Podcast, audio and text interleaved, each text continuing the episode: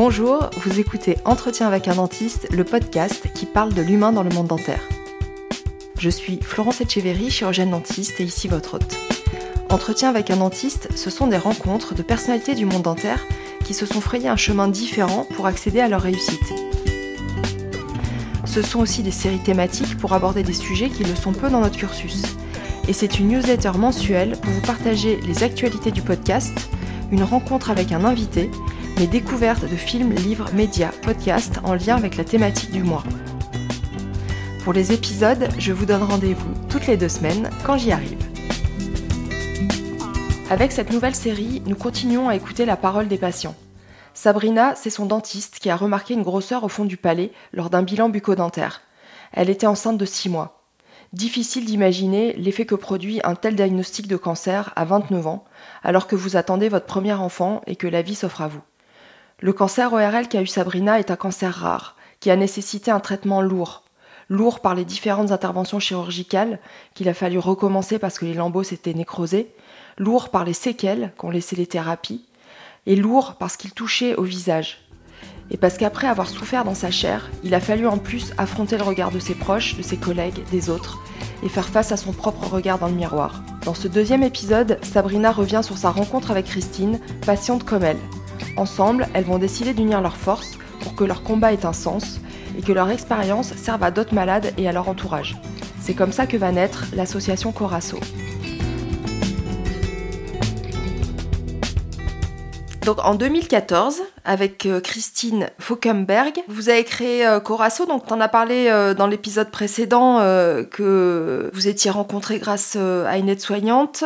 Vous décidez de, que tout ce qui vous est arrivé ne, ne serve pas à rien et de mettre en fait votre expérience au service des patients mais aussi des médecins.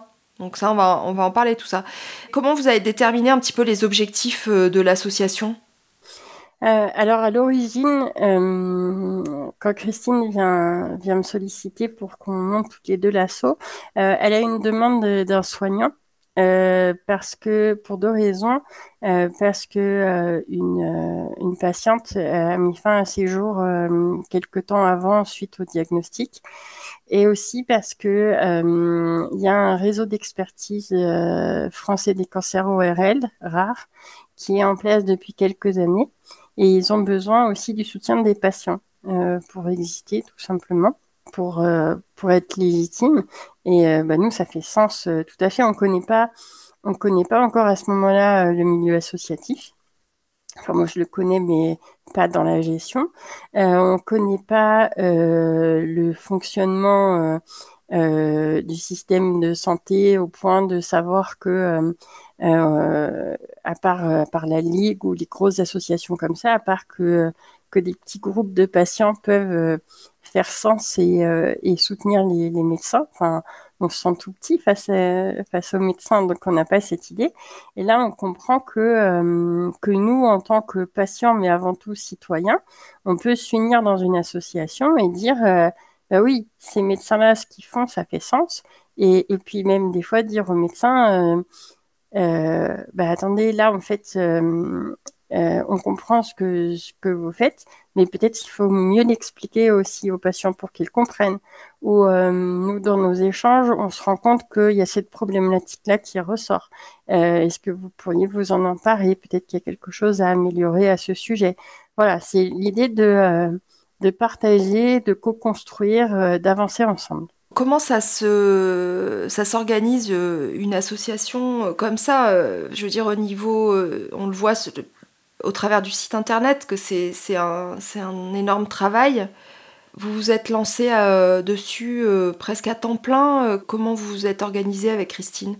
Euh, non, pas du tout. Ça a commencé tout doucement, mais vraiment tout doucement. En fait, euh, au début, bah, on a déposé les statuts. On a réfléchi aux statuts, on les a déposés. On a, sollicité aussi euh, l'aide de d'autres bénévoles. au tout début, on, était trois et on a pris conseil petit à petit pour pour rédiger les statuts. Et puis, euh, une fois que les statuts étaient rédigés, malgré tout, ça avançait pas trop euh, parce que on était euh, à différentes aux quatre coins de la France et les outils de communication n'étaient pas aussi développés que maintenant où on peut faire des réunions presque presque comme si on était à côté alors qu'on on peut être Paris, Toulouse, Lyon, Brest, voilà. Donc, on n'avance pas trop. Puis à un moment donné, j'ai l'idée de dire, mais attends, on va faire simple en fait. Pourquoi on se prend la tête à se dire il faut faire des grandes choses? On n'a pas de moyens de toute façon. Par contre, ce qu'on sait, c'est qu'on veut que les patients puissent, échanger. Donc on va faire des choses simples. On va créer un groupe, un groupe d'échange sur Facebook. On va le, sécuriser et puis on va pouvoir permettre les échanges. Et puis en parallèle, on avait fait une journée de présentation à, Gustave Roussy avec les soignants euh, et puis avec les patients. Et puis petit à petit, euh, ben, on commence à, monter le site. Euh, et puis, alors pas celui qu'on connaît maintenant, hein, un autre qui était bien, bien plus modeste. Et puis jusqu'au jour où on nous propose de euh, tenir un stand dans un, congrès. je crois que c'était un congrès de psycho-oncologie, si ma mémoire est bonne, ou de soins de support, je ne sais plus autant pour moi. Et, euh, et, au cours de ce stand, euh, bah, il y a un labo pharmaceutique, euh, Brigitte, si tu nous entends, qui vient nous, solliciter en nous disant, bah, écoutez, il n'y a pas d'autre association que la vôtre pour les cancers tétéco, il y a les mutilés de la voix, mais pour l'ensemble des, des, cancers rares en ORL, il n'y en a pas. on sait que c'est difficile, si vous voulez, on peut vous aider. Oh là là Moi, j'étais pas à ce stand-là ce, jour-là. Et, euh, et, et, je voulais vraiment qu'on reste crédible. Je connaissais pas encore la relation entre l'industrie pharmaceutique euh, et les patients. Il y a toujours des craintes. Euh, Mais bien sûr, parce que, parce que quand on connaît pas, quand on connaît pas, enfin, ce qui, ce qui est ce qui est de l'ordre de l'inconnu et suscite souvent de, de l'inquiétude. Donc, et puis à ce moment-là, euh, j'ai pas trop le temps de, m'investir encore. Et puis bon, euh, cette Brigitte, elle insiste, elle insiste, et euh, finalement, je finis par la rencontrer. Et là, je tombe sur les fesses. En fait, je me dis, en fait, oui, allez, on va voir. Parce que, parce que oui, en fait, je me fais des idées, je me bloque toute seule, et puis après tout, je, je, me rends compte que les autres associations sont aussi financées par, en partie par, euh, par l'industrie pharmaceutique. Je me rends compte que euh, il y a même des, fonds qui sont dédiés à ça et que et qu'en fait, ben, on peut avancer comme ça sans pour autant être la vitrine d'un laboratoire pharmaceutique et, et plutôt plutôt essayer de construire. Nous, on a, on a l'expérience, on a les idées, on a, on a l'envie. Et eux, ils ont euh, ils ont l'envie et les moyens. Donc euh, à nous, euh, on arrive à faire à faire des choses bien. Et donc, et donc Brigitte me dit, mais pourquoi vous feriez pas une soirée de gala pour vous aider à lever des fonds et tout ça? Et, et là, la discussion se fait. Moi, quelques quelques années avant, j'ai fait un shooting photo avec Rose Up. Et, et ça m'a fait beaucoup de bien. J'ai fait un shooting photo avec ma fille dans, dans un, un cadre euh, euh d'articles mère-enfant. Et, euh, et, quand je me suis vue sur la photo, je me suis dit, en fait, oui, j'ai la gueule cassée, mais, mais en vrai, c'est pas forcément moche, quoi. C'est moi, c'est comme ça.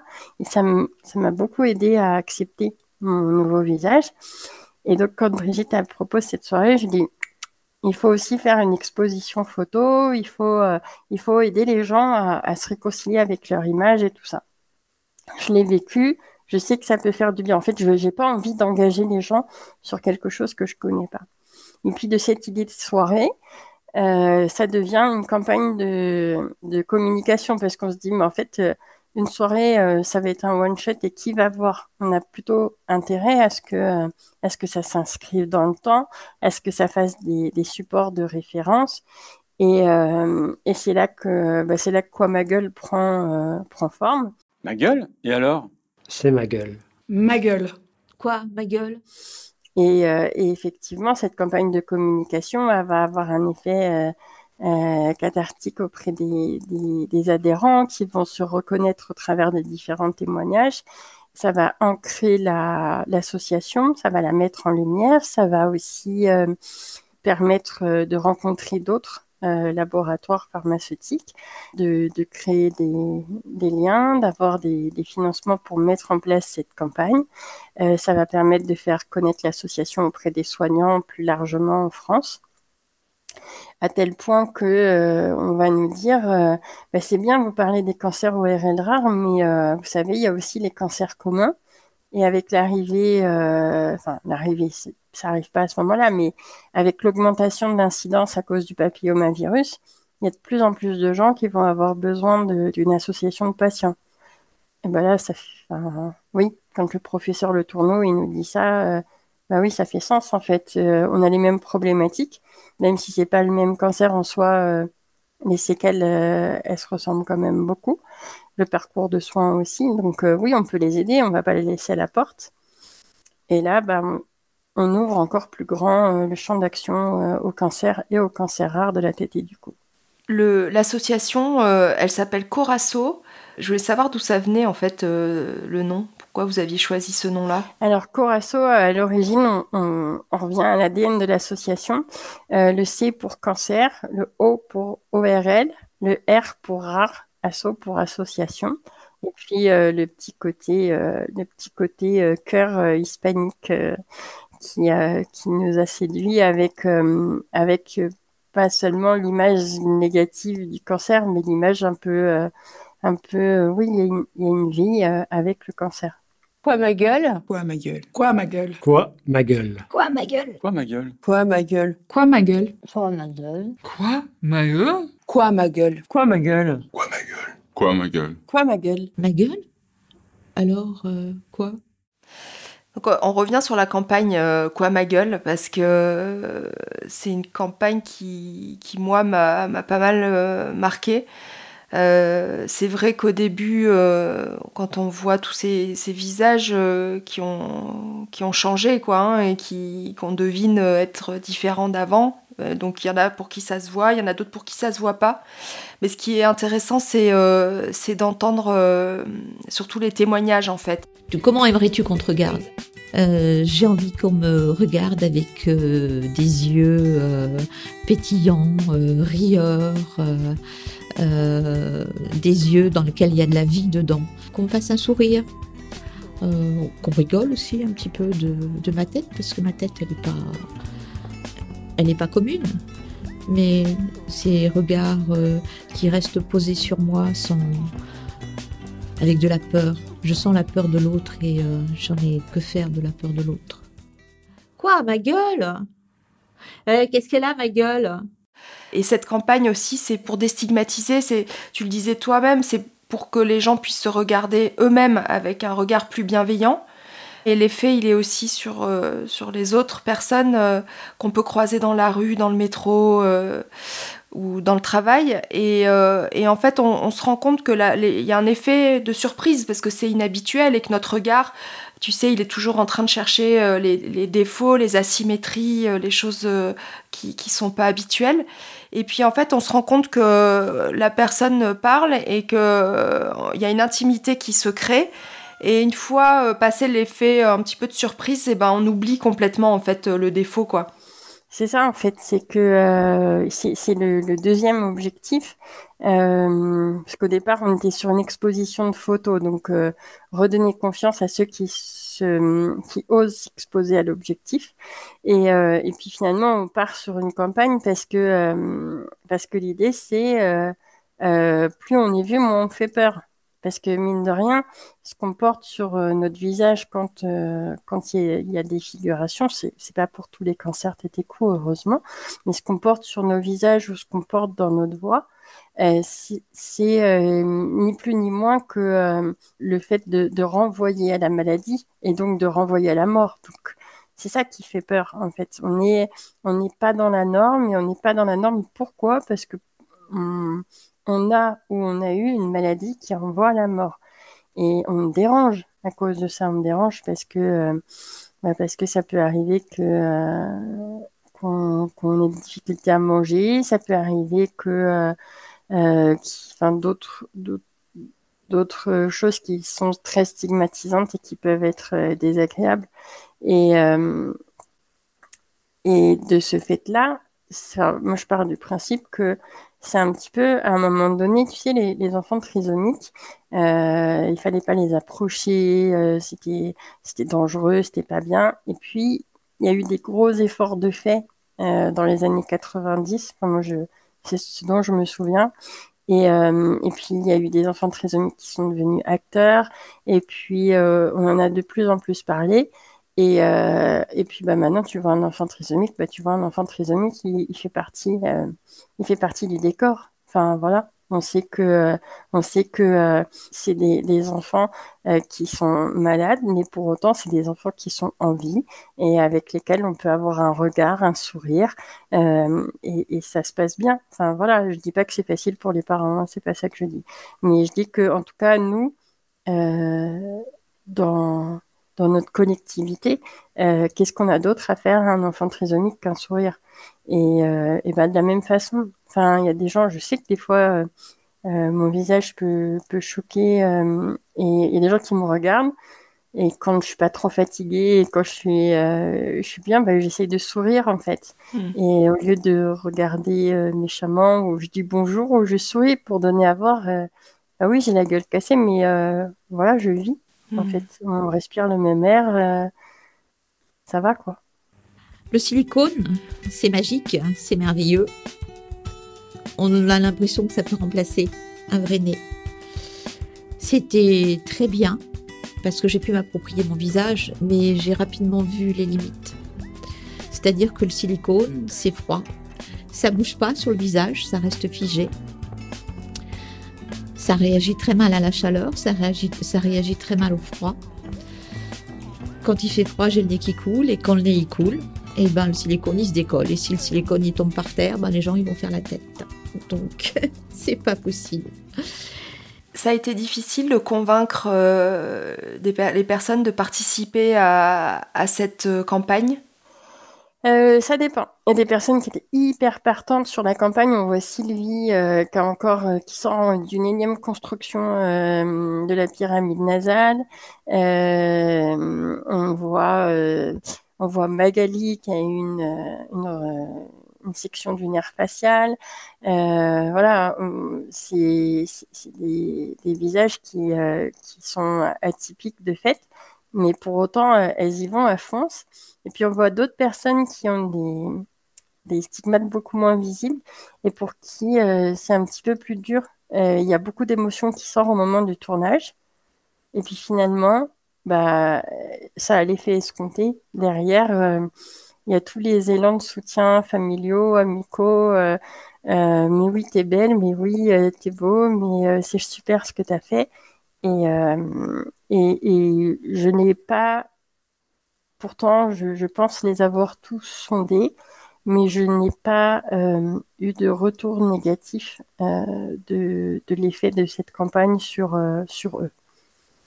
Moi, j'ai regardé la campagne sur YouTube, hein, chaque, chaque témoignage, et c'est très touchant, forcément, mais euh, on sent euh, vraiment déjà la volonté de, rendre l'instant euh, gai, tu vois, les fonds avec la couleur. à chaque fois, il y a, quand même une rigolade, quoi. donc, on sent que ça a fédéré quand même beaucoup aussi entre vous. C'est ça. C'est que l'idée, c'est bah, c'est ce que je te disais. Plus on nous voit, moins on fait peur. Et, et aussi, il y a une vie après ou avec le cancer. Euh, il y a, énormément d'effets secondaires euh, qui peuvent être très invalidants. Ça, c'est une certitude. Mais on sous-estime les capacités qu'on a à s'adapter. Il y a des situations extrêmes, hein, et là, c'est encore autre chose. Mais euh, globalement, on, arrive à reprendre vie, pas la vie d'avant, ça c'est sûr. il y a plein de choses sur lesquelles il faut s'adapter, qui sont contraignantes. Mais euh, mais petit à petit, quand on se reconstruit, on se rend compte que euh, bah, qu'on peut s'adapter. Leïla qui parle de, de, de, sa passion pour le chant et qui ne peut plus chanter, et puis qui, euh, qui passe au piano parce que elle chante autrement en fait. Et hmm. ça, c'est un, un, super symbole. Euh, c'est vrai que moi, le, Bon, le témoignage qui m'a qui m'a vraiment touché, c'est celui de Sylvie. Et Sylvie, elle a aussi rédigé euh, à l'écrit sur le sur le blog. Elle a beaucoup raconté en fait toutes ces étapes. Ce nez, il m'a permis de me regarder dans le miroir pendant les huit premiers mois. Je ne me regardais jamais dans un miroir sans une compresse, sans un pansement. Ou alors, quand j'ai fait la radiothérapie, je me masquais le visage par moitié. Je regardais un demi-trou, l'autre demi-trou. C'était tout ce que je pouvais faire. Grâce à ça, j'ai pu m'approprier ce nouveau visage, l'enlever, regarder le trou. Et en fait, Sylvie, euh, ça m'a touchée parce que, moi, euh, étudiante, donc euh, je devais avoir 24, 25 ans, je sais plus exactement, mais j'ai eu un carcinome épidermoïde au niveau du nez. Et, si tu veux, j'ai été heureusement pris en charge suffisamment tôt pour que j'ai une intervention et qui me laisse pas de quasiment pas de cicatrices. Mais en fait, euh, moi j'étais allée consulter, euh, j'étais étudiante, donc je suis allée consulter dans le service d'un grand professeur de dermato au CHU euh, à côté de mon service, si tu veux. Et j'ai été reçue par des internes qui m'ont vraiment très très mal reçue, qui se sont moqués de moi. Et donc je suis repartie, tu vois, un peu dépitée. Je me suis dit, bon, bah, je me, je me plains, enfin, je, je sais rien ce que j'ai, je dois focaliser sur ça. Et en fait, tu vois, je fais un peu ma, ma chochotte, quoi. Et puis en fait, euh, j'ai un, jour, euh, j'étais avec un, des enseignants que j'adorais de la fac, peut-être même le seul. et donc, euh, il voyait que je me frottais, en fait, que je, passais mon doigt sur, sur une zone de mon visage et il me dit, mais pourquoi tu, touches? Qu'est-ce que t'as Je lui dis, bah écoute, j'ai une petite tache là qui est apparue et j'ai l'impression qu'elle grossit. Bon, il me dit là, euh, on rigole pas, euh, t'es allé voir quelqu'un Je dis bah ouais, mais bon, je dis les, internes, elles sont foutues de ma gueule. Donc il dit bah je te, je te prends rendez-vous tout de suite chez, un ami dermato. Je crois que le soir même, j'étais dans son cabinet, il a fait la biopsie et le diagnostic euh, est, tombé, tu vois, deux jours après. J'ai été pris en charge tout de suite. Et donc, si tu veux, comme j'étais jeune et puis que tu te dis à, cet âge-là, tu te crois vraiment invincible. Hein, bon, je me suis fait opérer, terminé quoi. Mais avec du recul, quand j'ai vu ce qui s'était passé avec Sylvie, elle, il euh, n'y a pas eu cette chance-là, puisque elle, ça a été maltraité avec euh, de l'azote liquide, ce qu'il faut surtout pas faire, je crois. Et, elle a fini par avoir le nez complètement euh, enlevé et toute la série. Donc j'engage après les, les auditeurs à aller lire son témoignage ou voir la vidéo donc moi ça m'a particulièrement choqué quoi. Et donc Sylvie dans la vidéo, euh, elle dit une chose qui fait un petit peu écho à ce que tu viens de dire, c'est-à-dire qu'elle dit euh, l'ancienne Sylvie est, morte et elle parle vraiment d'un deuil. Ces prothèses, elles m'ont permis d'accepter ce nouveau visage.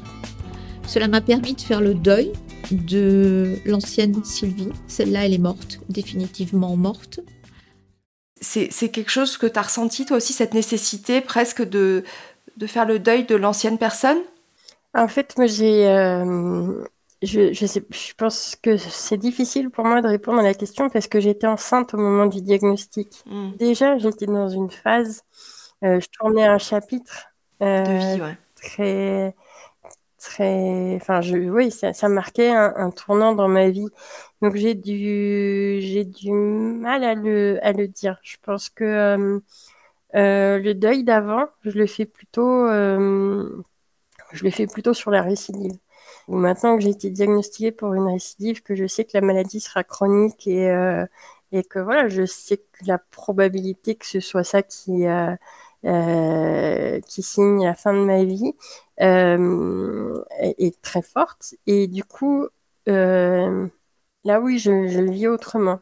Autant après, le, après les traitements et, quand j'étais encore, bah voilà, j'avais 30 ans et, et, cette image, et puis je vivais avec quelqu'un qui, est très attaché à, l'esthétique, qui m'avait, voilà, ça m'avait, ça m'avait contrarié très fort au point que, que je le quitte parce que j'étais en train de dépérir euh, en me disant comme esthétiquement je ne suis plus comme avant, euh, enfin ça va pas quoi. Donc euh, et ça c'était pas possible en fait. Non, pourquoi je, m'arrête à l'esthétique et pourquoi je, suis réduite à cette image?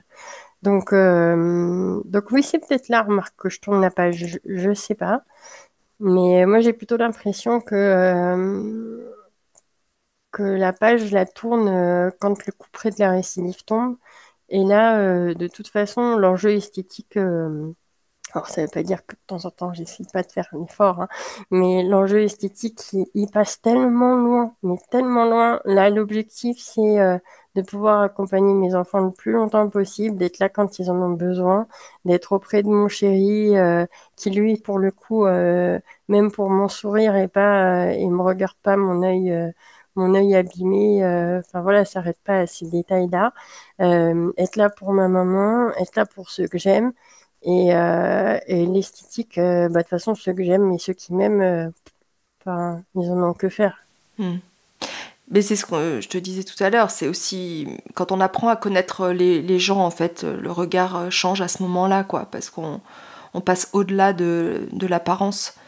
Après, il faut dire que notre société, dans ce sens-là, je trouve, progresse pas, pas très vite, hein, parce que quand on voit les... aujourd'hui avec les réseaux sociaux et avec toutes ces images permanentes, il y a vraiment des dictates euh, de stéréotypes euh, de beauté qui, qui, à mon avis, font beaucoup de mal aux, aux, jeunes, quoi. Aux jeunes et à tout le monde, parce qu'on voit la peur de vieillir aussi. Hein. Ah, mais c'est... Enfin, ça, ça. C'est un truc, c'est épidermique. Je... Euh, alors, sur certains aspects, on a fait des progrès, notamment sur les femmes rondes, euh, pour le mannequinat, pour les marques et tout ça. Il y a des, progrès qui sont nets.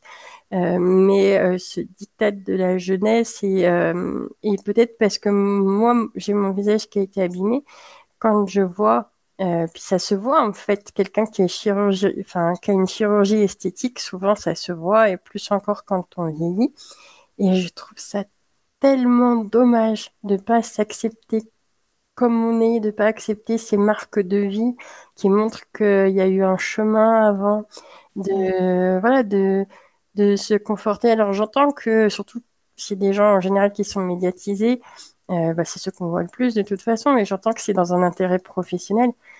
Mais enfin et puis en plus, ce qu'on oublie de dire, c'est que dans la chirurgie esthétique, pour la chirurgie esthétique, je ne parle pas de la reconstruction, euh, il y a des risques inhérents qui sont non négligeables. Et, euh, pourquoi prendre ces risques? Euh, Enfin, je pense qu'il y a, y a peut-être d'autres choses à aller chercher pour s'accepter comme on est. Après, c'est peut-être des personnes qui, voilà, qui sont, comme je l'ai été à un moment donné, soumises à un entourage qui est très exigeant au niveau de l'image euh, et qui, qui, se remet très fort en, question et qui, qui n'arrivent pas du coup à s'accepter comme elles sont. Mais euh, ouais, je trouve ça dommage parce que de toute façon, la chirurgie esthétique, ça se voit la plupart du temps et, euh, c'est prendre un risque, un risque très fort par rapport à, à ce qui est précieux d'avoir son propre visage et, et, et, et, celui qui qui est le marqueur de sa vie, quoi. Hmm. Il y, a aussi un travail quand même de ce côté-là de, photographes et de gens qui s'investissent pour, euh, euh, pour montrer des hommes et des femmes euh, qui sont beaux avec les cheveux blancs, avec les rides. Il y a quand même une avancée, mais de l'autre côté, y a, on recule. Donc si on avance pas, pas, si vite que ça, quoi. Le regard est, est encore euh, très lourd hein, euh, là-dessus. Et d'ailleurs, on se poserait même pas la question sinon. Bah, il y a encore, en plus, il y a tous ces filtres là qui sont à la disposition de nos ados, mm. qui sont en pleine construction et euh, et puis qui leur donnent une image, enfin une image très lisse, très refaite, toute parfaite. Et on, on laisse plus de la on laisse plus de place à la symétrie, on laisse plus de place à la imperfection, alors qu'en fait, euh, si on regarde euh, certains artistes qui ont beaucoup de charme, euh, je pense par exemple à Vanessa Paradis, elle a les dents du bonheur et c'est ce qui fait son charme. Mm. Et c'est vu en soi euh, à l'origine comme une imperfection. Mm. Et pourtant, c'est un de ses, ses, atouts charmes parce qu'elle a un, sourire qui est rayonnant et euh, au lieu de voir euh, le petit espace entre ses dents, on voit le rayonnement du sourire. Donc, et, et, des artistes comme ça, il y en a plein. C'est, on a plus intérêt à aller chercher le charme, à être à être élégant dans, dans sa posture, avec un sourire, avec un bonjour, avec un merci, avec euh, à, vivre, euh, à, transmettre du positif. Je pense qu'on est plus beau là que quand on est parfait euh, d'un point de vue plastique. Mmh, je suis bien d'accord. Vous avez pu mesurer l'impact de cette campagne en fait Comment ça a été reçu euh, Est-ce que vous avez eu beaucoup de retours euh? En fait, alors on a des retours très positifs. On a même eu, euh, on fait même partie de l'exposition cancer qui a été donnée au, Centre des sciences et de l'industrie, mais j'oublie le nom à Pantin, à Porte de Pantin. et ça, ça fait partie des petits des, petites séquelles euh, du cancer. Euh, c'est pas grave parce que je, je, je, sais, je sais pas, de, donc euh, c'est pas grave. mais voilà, on, fait partie d'une exposition qui va, qui va faire le tour de France et qui a déjà passé un an porte de Pantin à la Cité des sciences et de l'industrie, ça y est. Et donc oui, il y a eu des belles retombées, on a des retours très positifs là-dessus.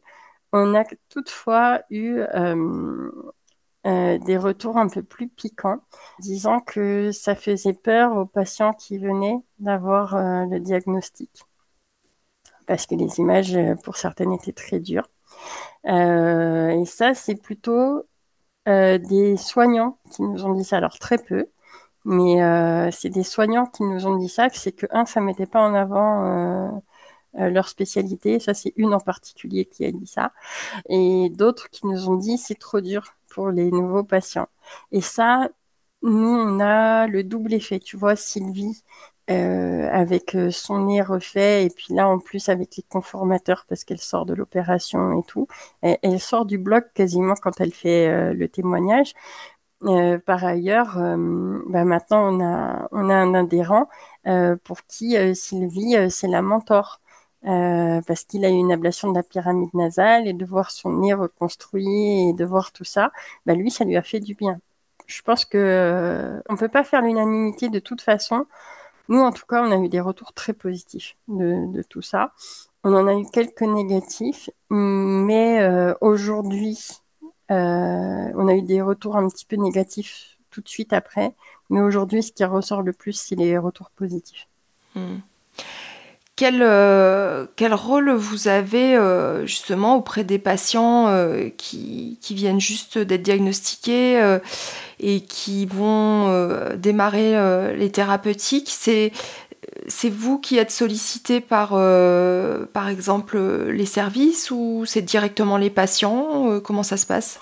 Ça, encore une fois, c'est très aléatoire. Euh, il y a des soignants qui envoient leurs patients vers nous. Euh, il y a des patients qui nous trouvent sur Internet. Il y a des patients qui ne veulent pas échanger avec d'autres.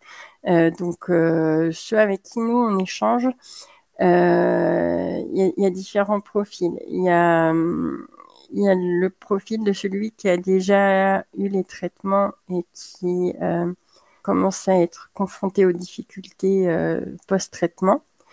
Et puis il y a ceux qui viennent euh, d'avoir l'annonce et qui doivent faire un choix. Tu vois, juste avant toi, j'ai changé avec, euh, avec une bénévole qui cherchait à, mettre un patient qui l'avait sollicité en contact avec d'autres patients qui ont eu le, même problème parce qu'il ne veut pas se faire opérer.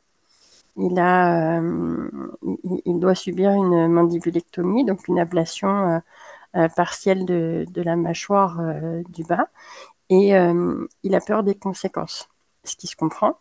Mais du coup, plus on attend, et, et plus et plus il risque que plus, plus l'ablation risque d'être importante. Et là, c'est difficile. Euh, tu peux pas lui dire, regarde, tu vois, pour telle et telle personne, ça s'est super bien passé parce qu'on ne sait pas ce qui va en être pour lui. On peut, porter l'espoir. On peut pas dire ça va se passer comme ça pour toi. On peut dire pour telle et telle personne ça s'est bien passé. Et pour ceux euh, pour lesquels il reste des stigmates parce que c'est ce qui l'inquiète euh, précisément, on peut pas te dire que ça ne va pas arriver. Par contre, on peut te dire que tu as des ressources insoupçonnées. On est tous passés par là à se dire on va pas supporter et puis finalement à se rendre compte qu'on est capable de s'adapter au quotidien à des conditions qui paraissent insurmontables. Donc euh, oui, ça va être difficile, on va pas dire le contraire. Euh, oui, ta vie va changer, on va pas dire le contraire non plus, mais ça ne veut pas dire qu'il n'y aura plus de bonheur dans ta vie, et même ça ne veut pas dire que tu ne sauras pas mieux voir le bonheur que tu étais capable de faire avant.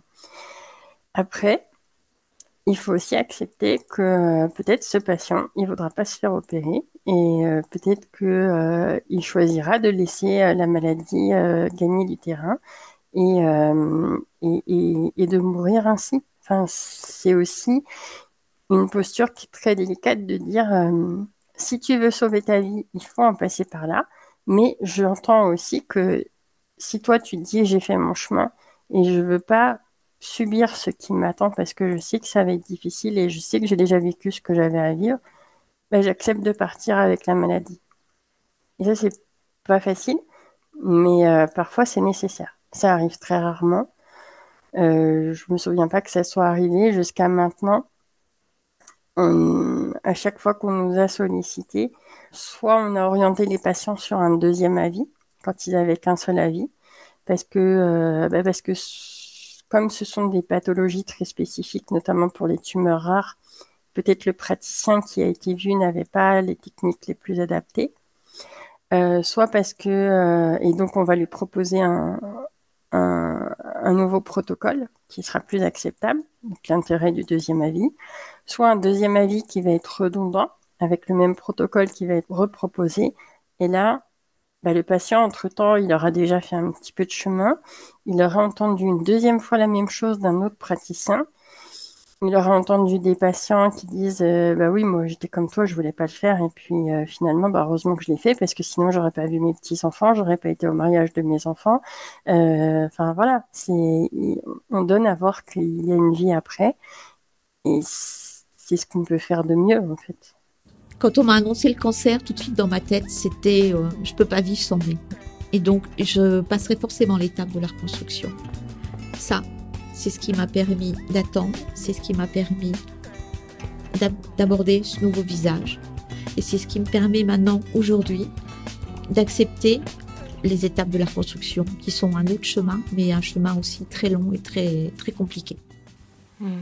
J'avais une dernière question parce que je sais que bah, se lancer dans, l'association, il y a aussi derrière, on en parlait un petit peu tout à l'heure avec, euh, avec le labo pharmaceutique, il y a, aussi des enjeux euh, économiques parce que pour qu'une association elle grandisse, euh, bah, il, faut, il, faut, il faut de l'argent et c'est pas, pas toujours simple. Là aussi, quand on connaît pas, on a tendance un petit peu peut-être à idéaliser, à voir toutes les grandes associations, les grands noms euh, des associations, mais, euh, mais ça se fait pas comme ça du jour au lendemain. Quels sont les, projets d'avenir euh, pour, pour Corasso? Alors, l'argent, c'est le nerf de la guerre avec le temps. Ça, c'est clair que c'est, c'est un problème. Nous, on n'est que des bénévoles. on collecte assez peu d'argent parce qu'on a aussi un public assez précaire finalement. Donc euh, heureusement que euh, y a aussi une partie de l'industrie pharmaceutique qui nous aide. On demande cette année pour la première fois des subventions. On espère qu'on va les obtenir parce qu'en fait, on est clairement, euh, enfin j'ai j'ai pas honte de le dire avec une pointe de fierté, on est clairement dans un enjeu d'utilité publique, de, santé publique. On va, on va diffuser une grande campagne de communication qui va s'appeler Face aux symptômes. Et cette campagne de, sensibilisation avait été diffusée dans les gares, elle va être relayée plus, plus, plus sur les réseaux sociaux. On va avoir une vidéo euh, qui normalement devrait être virale. Euh, on espère que la presse, on espère que les médias télévisés vont, vont nous suivre aussi. Euh, l'idée, c'est que 70% des cancers de la tête et du cou sont diagnostiqués à un stade avancé ce qui fait que les chances de survie elles sont fortement diminuées. Et euh, quand on survit, euh, ben, on survit avec tout ce dont je viens de parler, avec euh, une vie qui est quand même différente de celle d'avant parce que beaucoup de, séquelles. Et ce d'autant plus qu'on a été diagnostiqué tard. Et ça, ça arrive parce que les symptômes, ils peuvent paraître bénins. Tu l'as dit tout à l'heure, ça peut être une tache, donc ça peut être une tache dans la bouche, ça peut être des aftes, ça peut être une narine bouchée. La symétrie, c'est euh, souvent un marqueur. Ça peut être un ganglion dans le cou, ça peut être un mal de gorge, ça peut être une difficulté à avaler. Tout ça, ça peut ressembler à un virus de l'hiver, euh, quelque chose de complètement anodin. Ce qu'on veut donner à voir, c'est que si ça dure plus de trois semaines, il faut consulter. Faut consulter son médecin, son dentiste, son ORL. Il faut aller voir, se renseigner. Et ça, on va le dire au grand public, mais on va le dire aussi aux soignants. Hmm. Aux soignants, notamment aux soignants en ville. Alors, attention, je dis pas que les soignants sont incompétents, c'est pas ce que je veux dire. Mais c'est que euh, y a un certain nombre d'exemples, euh, notamment au sein de l'association, euh, où on a des, des parcours diagnostiques mais absolument incroyables. Et parce que quand on n'a pas connaissance de ces cancers, quand on n'a jamais eu de patients euh, qui sont venus avec un afte dans la bouche et que finalement ils sont repartis, euh, ils sont revenus quelques mois après euh, avec avec un bout de joue en moins ou un bout de langue en moins parce que c'était un cancer, on n'a pas le réflexe de se dire il y a une narine bouchée, il a du mal à avaler, ça dure plus de trois semaines, j'oriente ou je prescris des examens complémentaires.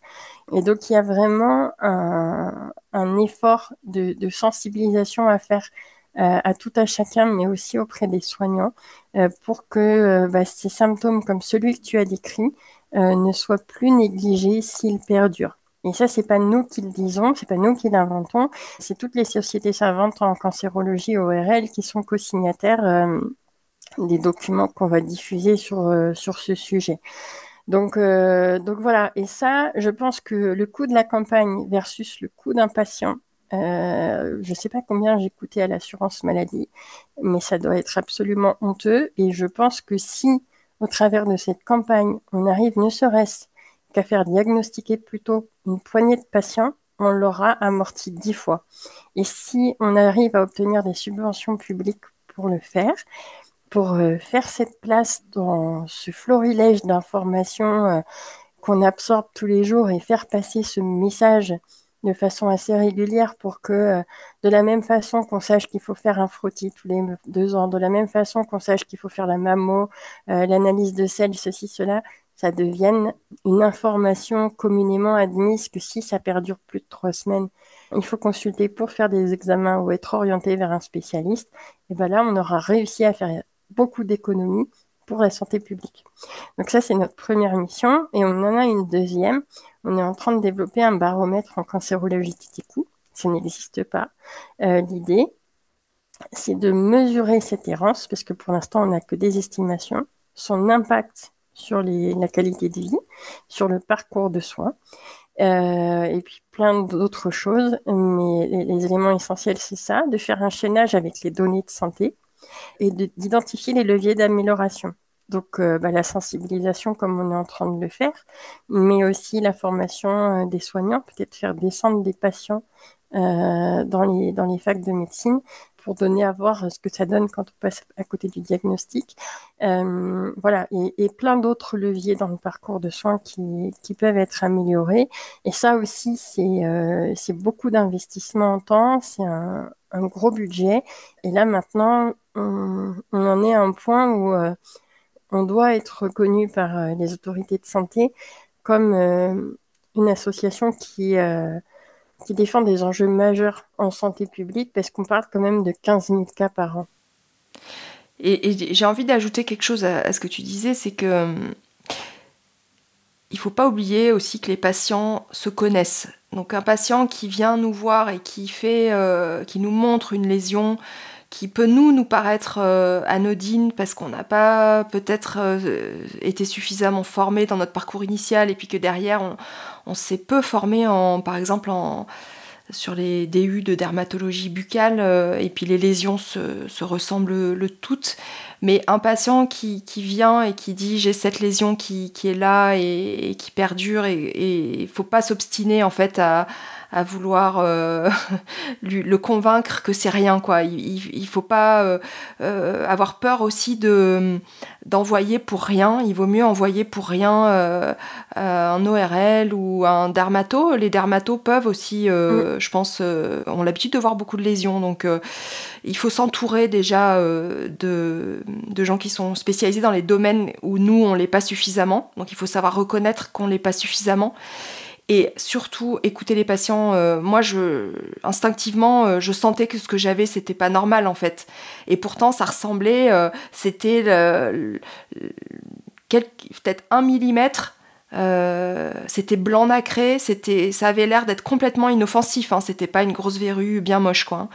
Donc, ouais, important de, croire nos patients et, tant pis si on a l'impression de perdre du temps. c'est jamais du temps perdu, je pense. Mais il vaut mieux, euh, là pour le coup, il vaut mieux en perdre un petit peu et se dire, bah, finalement, c'est une lésion bénigne, effectivement, mais euh, il y a une super, euh, une super chirurgienne dentiste à, Brest, le professeur Boiramé, qui dit à ses étudiants, une lésion qui perdure jusqu'à preuve du contraire potentiellement c'est un cancer. Donc tant que vous n'avez pas de fait de biopsie sur une lésion qui perdure, potentiellement c'est un cancer et vous le traitez comme tel. Donc euh, bon, ça ne veut pas dire on sort la chimio euh, comme ça, mais ça veut dire on fait une biopsie et, euh, et on se renseigne si, ça, si ça reste, si ça s'installe. Dans la bouche, un afte qui dure au-delà de deux ou trois semaines, c'est pas normal.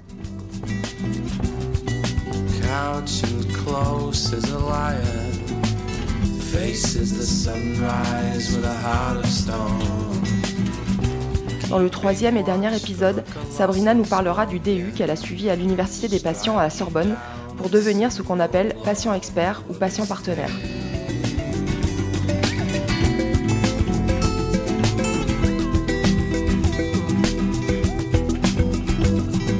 Vous venez d'écouter un épisode d'Entretien avec un dentiste. Si vous avez aimé, vous pouvez m'aider de plusieurs façons en mettant des étoiles sur Apple Podcast ou votre application de podcast, c'est ce qui permettra à d'autres de le découvrir.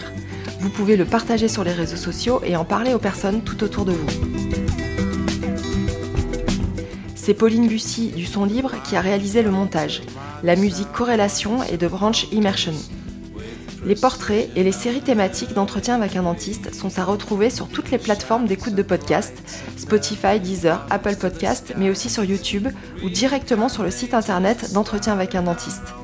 N'oubliez pas notre nouveau rendez-vous, la newsletter, tous les deuxièmes jeudis du mois. Si vous voulez vous abonner, suivez le lien dans le descriptif de l'épisode. Ou rendez-vous directement sur le site internet où vous trouverez aussi toutes les précédentes newsletters. Et surtout, n'hésitez pas à me laisser un message sur les réseaux sociaux ou sur la boîte mail entretien avec un dentiste à gmail.com. Je vous lirai et vous répondrai.